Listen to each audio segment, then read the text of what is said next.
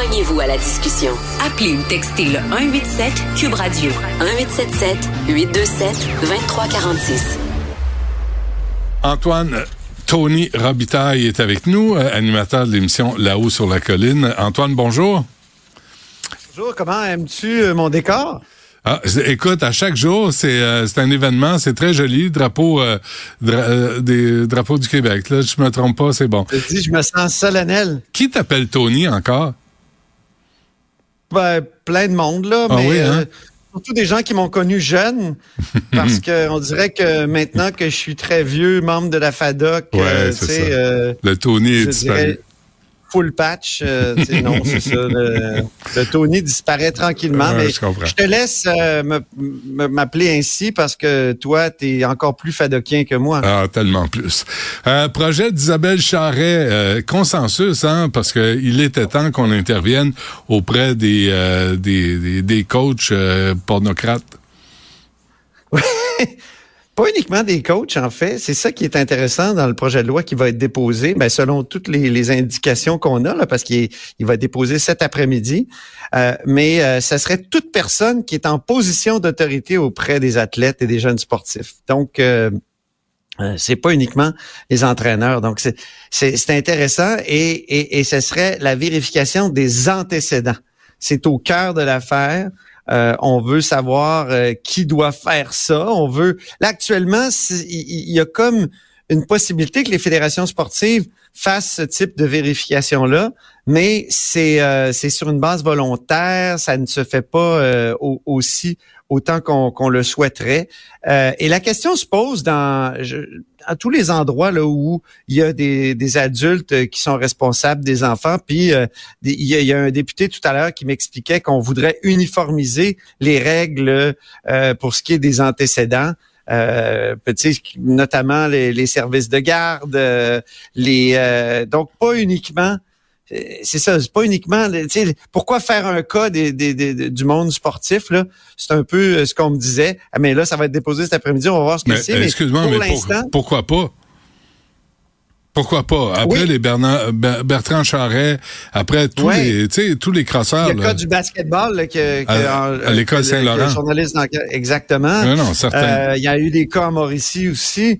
Hey. Donc euh, là, on, on veut resserrer, mais je pense qu'on devrait resserrer partout. Puis actuellement, il y a un autre projet de loi où on discute de la protection euh, des jeunes euh, dans, à l'école. Puis Ouais. euh, c'est le même genre de débat. Puis on me disait, par exemple, que est-ce qu'on devrait pas, au lieu d'utiliser le mot antécédent, euh, utiliser le mot empêchement?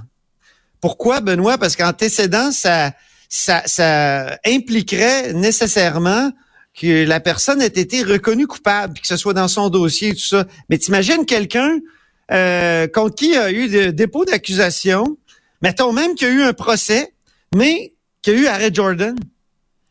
Oh, Ben, ouais, donc, mais, mais c'est dangereux parce que si ce sont de la- fausses, de fausses allégations, Absolument. ça veut pas dire que tout le monde est coupable. C'est vrai, c'est vrai, mais euh, en même temps, euh, c'est c'est l'équilibre entre la présomption d'innocence puis la protection de nos enfants.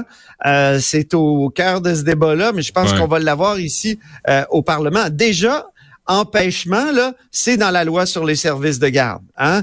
Euh, donc, euh, Je trouve la ça bien dangereux, moi. Tu sais, je peux. doit on- détenir elle-même et pour chacune des personnes majeures, blablabla, ouais. euh, l'objet, il faut qu'elle démontre que qu'elle n'a pas fait l'objet d'un empêchement. Euh, donc, mm, c'est c'est- oui, mais en même temps, tu sais, c'est- en tout cas, je trouve qu'il y a Mais des risques là. Il y a Euh, eu des, des histoires de profs qui ont été faussement accusés d'inconduite sexuelle. Hein? Il y en a eu. Moi, je me souviens d'avoir fait une table aux francs-tireurs de ça. Là. Euh, tu sais, les gens s'étaient rétractés, c'était faux, puis ça avait été prouvé que c'était faux, mais leur réputation, leur carrière était foutue. C'est pour ça que on fait ici euh, à l'Assemblée nationale des projets de loi qui sont discutés, débattus. C'est ça. Mais moi, je te dis qu'il y a des gens qui vont mettre en avant la notion de d'empêchement au lieu d'antécédent, puis peut-être les deux. Puis euh, je trouve pas ça fou de se poser la question. Très bien. Étant donné toutes les, les horreurs euh, qu'on oh, a évoquées, mais aussi euh, les plaintes. Écoute, l'officier aux plaintes, là, c'est un poste qui a été mis en place en 2020. ça déborde, là. Il est rendu à 1000 plaintes, je pense, au ah lieu de 127 jadis. Ouais. La CAC, le financement des partis, là, ça, les autres partis veulent pas embarquer? Oui, parce que la CAC, comme fait, c'est comme fait Arakiri sur le plan de la du financement populaire. Benoît, pourquoi? Parce qu'elle était soupçonnée d'avoir eu un, mis en place une sorte de stratagème avec des cocktails de financement où les ministres se pointaient puis pouvaient discuter des des euh, des, des projets avec les personnes qui se pointaient. Il y a des maires qui ont dit on se sentait obligé de donner 100 pièces pour rencontrer euh, le ministre. On le sait, il était pris avec ça la semaine passée. Le gouvernement Donc, euh, sa façon de, réagir, ça a été de dire, ben d'accord, euh, on abolit le financement populaire entièrement. Et, là, euh, Jean-François Roberge, le ministre qui est responsable de la réforme démocratique, a dit on, on va envoyer un courriel, c'est-à-dire a envoyé un courriel aux oppositions, ben, ben on pourrait discuter de toutes sortes de choses là, de, du financement des partis politiques. les, les, les partis d'opposition ont dit non, non, non, ça, c'est une sorte de, piège à ours sur lequel il est écrit piège à ours. Tu sais, c'était tellement évident que c'était euh, juste la CAQ qui voulait gagner du temps, se sortir d'une mauvaise situation.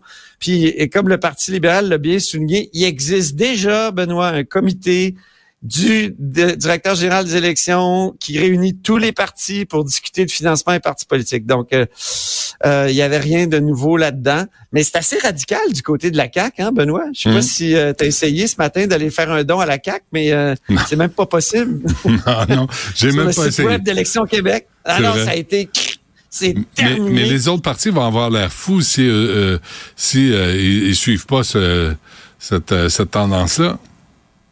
Ouais, mais ils sont pas au pouvoir. Euh, puis la CAC a l'avantage du financement public. Le financement public, euh, qu'est-ce que c'est? C'est le financement qui vient de l'État. Ben, c'est un calcul euh, savant qui est fait en fonction du nombre de votes qu'on reçoit. Évidemment, la CAC n'a reçu le plus, donc ils reçoivent, ils reçoivent un magot, là. Donc, ils sont assis là-dessus. c'est pas un non plus. C'est pas non plus un parti qui a beaucoup de racines, qui a beaucoup de, militants qui veulent donner des sous. Ouais, comme le PQ. Ouais.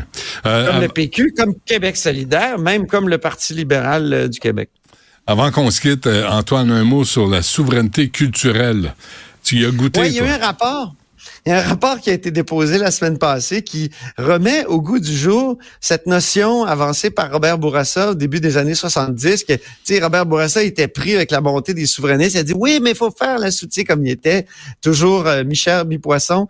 Euh, et, il avait dit, ben là, il faut faire la souveraineté culturelle, ce qui était pas fou en même temps. Si on pouvait avoir une sorte de souveraineté culturelle euh, au, au, Canada, on a en partie, là, on a pu légiférer sur la langue, mais Bon, en même temps, tu sais ce que c'est, la, loi 101 est un est un est un gruyère. Alors, avec la nouvelle situation des plateformes qui font en sorte euh, de contourner toutes nos règles euh, en, en, fonction, tu sais, qui, qui visaient à, à, faire en sorte qu'on découvre les, nos œuvres, nos artistes et tout ça. Là, maintenant, nos artistes sont sont cachés finalement sur ces plateformes-là. Souvent, euh, mm-hmm. tu sais, moi, j'ai l'autre fois, j'ai essayé de faire un reel sur euh, sur euh, Instagram, puis on me proposait toutes sortes de musique en lien avec mon reel. On avait vu qu'il y avait du soleil parce que j'étais dehors puis je courais. Là, on, me proposait Here Comes the Sun, juste des chansons en anglais.